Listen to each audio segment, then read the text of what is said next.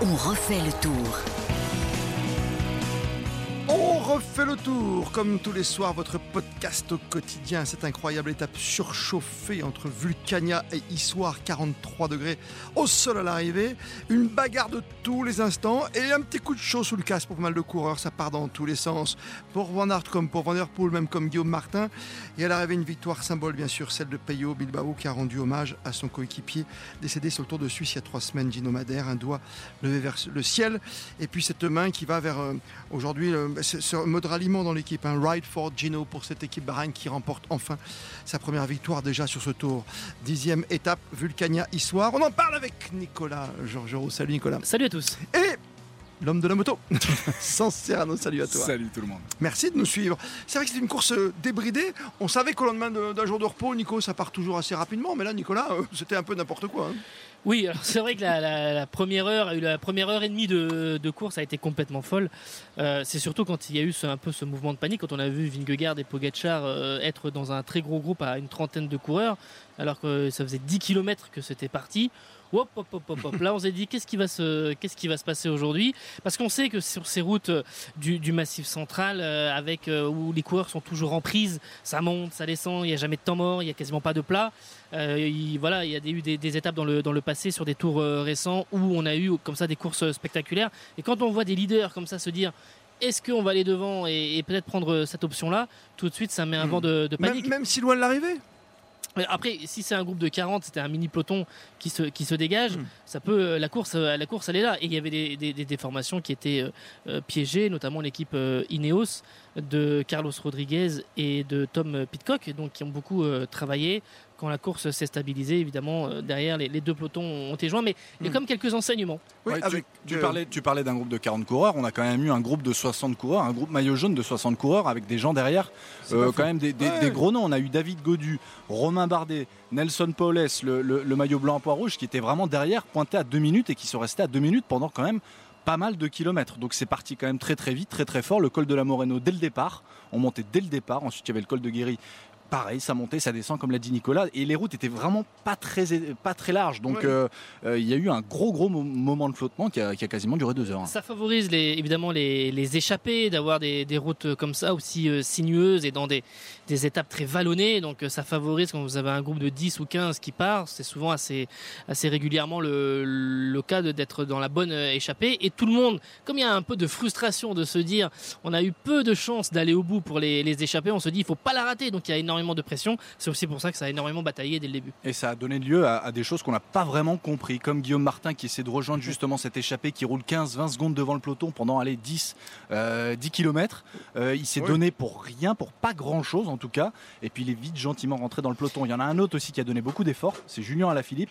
Et je pense qu'il le paie sur le final parce que dans la dernière descente, il n'arrive pas à revenir. Après, Ouais. Guillaume Martin, c'est là où c'est plus incompréhensible. C'était un moment où la course était vraiment stabilisée, c'est-à-dire que l'échappée était formée. Et il a voulu. 14, quoi, voilà, les il y avait 14, ouais. 14 coureurs à l'avant et avec Avant des ça. coureurs en plus. Et puis, il veut sortir, boucher un trou euh, de deux minutes. Et à quel moment il peut penser que, Tout effectivement, euh, il peut réussir euh, en chasse-patate à revenir sur, sur le groupe Ouais. de tête. C'était quand même. Je, je trouve ça un peu Hmm.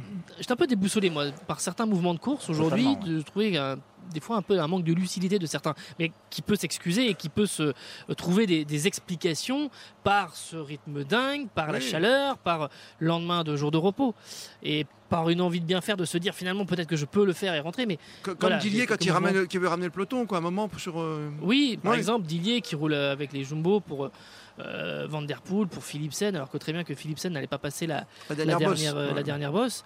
Euh, Van Der Poel qui est sorti C'est ça, avec alors Van que Aert. dire des deux champions Ouais, qui, vont se, pas qui vont tirer la bourre à Glasgow, on le sait, dans, dans trois semaines maintenant euh, Non, non, mais j'ai. Ouais. Pour les championnats du Ouais, monde, à peine, quoi, c'est Ouais. ça. ouais. J'ai pas compris parce que Van Aert, il était justement dans, dans ce groupe Eto entre guillemets là en début d'étape. Il revient, puis il repart alors qu'ils ont quasiment quoi deux minutes de retard sur, euh, sur l'échappée.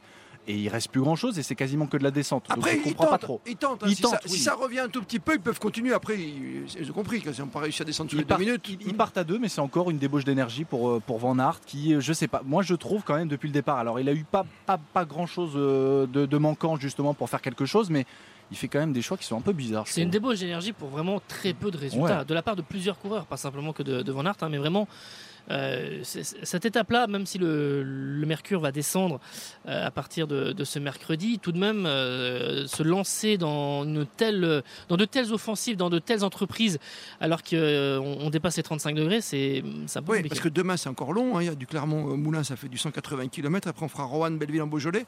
Et puis vendredi, on sera déjà face au Mont Blanc. Quoi. Il ne faut pas l'oublier, on va attaquer la grande montagne encore à nouveau. L'arrivée au sommet au Grand Colombier. Ouais, Grand Colombier, c'est pas n'importe quoi non plus. Il va falloir le monter. Hein. Faut pas l'oublier. Drôle d'ambiance surchauffée, le coup de chaud peut-être sous le casque, qui sait. On en parle beaucoup. Et puis comme deux Français qu'on va mettre à l'honneur aujourd'hui, parce qu'on sait que c'est des formidables combattants. Et c'est Barguil et c'est Philippe qui tentent souvent quand même à la Philippe. Oui, depuis le début de ce tour, il y a, y a eu aussi des, des grandes boucles précédemment où on le voyait beaucoup essayer. euh, je pense aussi, euh, notamment les grandes boucles avant ces titres mondiaux où il, tentait beaucoup et, et des fois ça, ça payait pas, mais en revanche, euh, ça, ça- lui a servi sur, sur la suite parce qu'il avait parfois un déficit et, et le tour a participé à ça, à son retour euh, en forme. Mathieu Van Der Poel, maintenant ça se dessine quand même. Il se prend, il prend beaucoup ce Tour de France pour parfaire sa condition avant Tu as Glasgow. bien compris. c'est ça Mais, Oui. euh, mais Julien Alaphilippe, oui, il tente beaucoup. Malheureusement, moi, il me donne le sentiment D'être au bout, manque- tu penses? Non, mais qu'il lui manque 5%. Voilà, Ouais, les ces petits 5% qui font la, différence. Et qui, euh, là, aujourd'hui, il est dans un groupe euh, qui, qui, qui revient une extrémiste sur la, sur Ouais, la mais tête tu vois, de il lâche pas, c'est ça qui est bien quand Bah, même. Parce que même s'il sait qu'il va peut-être pas y arriver, ils vont quand même jusqu'au bout, tous les deux avec Barguil. Il a donné beaucoup parce qu'il est parti. Ils étaient un groupe justement de, de, sept coureurs à essayer de tenter de revenir sur l'échappée. Et puis il a énormément donné. Il a fait une très bonne descente euh, au milieu d'étape et puis il est revenu. Mais quand je l'ai vu moi en passant avec la moto à côté de lui, il était à bloc. Euh, la, Oui. la bouche ouverte, en manque d'air, et puis on sentait que de toute façon, s'il revenait, il n'arrivait pas à taper un sprint. Mais j'aime bien le- l'explication en pourcentage de Nicolas, tu vois, parce qu'il lui manque 5%. Non, mais mais c'est ça, quoi. C'est exactement Ben ça, parce oui. qu'on le sait de toute façon que Julien Alaphilippe, il misait beaucoup sur le début du tour. Mm. Avec Ah bah, ces deux étapes au Pays oui, Basque, oui. euh, voilà, il pensait qu'il allait pouvoir peut-être refaire un coup de Landerneau, enfin peu, peu importe. Ça l'a pas fait, journée de repos, il se dit allez c'est une deuxième semaine, on y, on, on y retourne. Tu me fais une belle transition. Nous sommes partis de Bilbao et le vainqueur du jour s'appelle Peyo Bilbao. Voilà, Peyo Bilbao. Ça faisait longtemps qu'un Espagnol ne s'était pas imposé. 5 Euh, ans. cinq ans déjà. 100 étapes. T'as calculé 100 étapes depuis 2018, depuis la, la victoire d'Omar Fraile en 2018. Ouais. 21 étapes à chaque tour. Et, et donc, euh, ça faisait un sacré Le moment. compte est bon. Et, et c'est vrai qu'il faut dire hein, que le, le cyclisme espagnol est un peu en difficulté depuis maintenant 2-3 grandes boucles, euh, puisque par exemple là, euh, au classement général, euh, vraiment ça, Mm. sur la dernière grande boucle en 2022, c'était vraiment très insuffisant. Euh, donc il y, a- y a ça, mais bon évidemment il y a plein de symboliques puisqu'il y a évidemment Bon, Gino Madère bien sûr, on en parle. avec Mm. cette, euh, cette volonté de, de rendre hommage à, à Gino Meder et, et avec aussi une équipe qui était un petit peu déboussolée au moment de prendre le départ du tour, euh, euh, si peu de temps après le, le Tour de Suisse où il y avait encore euh, bah, évidemment tous ces sentiments euh, mitigés, euh, finalement d'être dans la joie, pour, je parle là de Peyo de Bilbao, d'être chez lui au Pays Basque, de partir, mais, mais en même temps de, l'homme de euh, Guernica, faut-il le rappeler. et Ouais, avec ouais. euh, effectivement ce, ce souvenir de, de, de- de son coéquipier. Donc c'est- vraiment il y a, y y un mélange de sentiments. Oui, là, parce que le spectacle continue, c'est difficile quand même après cette chute mortelle de Gino Madère. Ben oui, il y avait peut-être un peu trop de pression en plus pour, pour Peyo Bilbao en début de tour.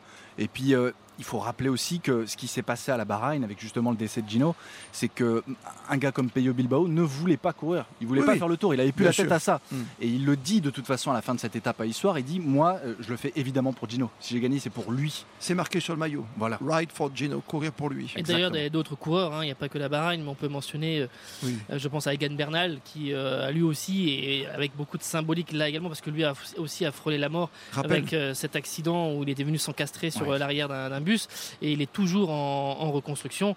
Mais euh, Egan Bernal, il a le Ride for Gino aussi euh, euh, sur son casque. C'est sûr qu'il fallait penser à lui, très très fort aujourd'hui. Ils l'ont fait, les coureurs de la Bahreïn. Ils ont cette euh, victoire avec Peyo Bilbao dans ce Tour de France qui est parti encore une fois sur des bases assez incroyables. Lendemain de journée de repos, cette étape mouvementée. Encore euh, pas mal de petites bosses, des échappées demain, des baroudeurs. Vous voyez qui, messieurs? Bah, il y a encore du suspense hein, sur cette étape parce que normalement, normalement, si les équipes de sprinteurs euh, ne sont pas trop euh, entamées, eh bien, ce sera une étape, une étape pour le, pour le Ouais. sprint. Mais mais il y a quand même quelques petites difficultés où une échappée peut se dessiner. Oui, les bosses sont quand même un peu loin avant l'arrivée. hein, qui sait. On surveillera ça avec Vincent Serrano sur la moto, avec Hortense Crépin et avec vous, Nicolas euh, Georgerot, ici à Issoire pour ce podcast que vous retrouvez, vous le savez, sur le site rtl.fr quand vous le souhaitez, quand vous le voulez. Bonne fin de soirée dans la chaleur, dans la fournaise, À vite. pays auvergnat ici. Et on se retrouve demain sur la route du Tour. Merci de nous être fidèles.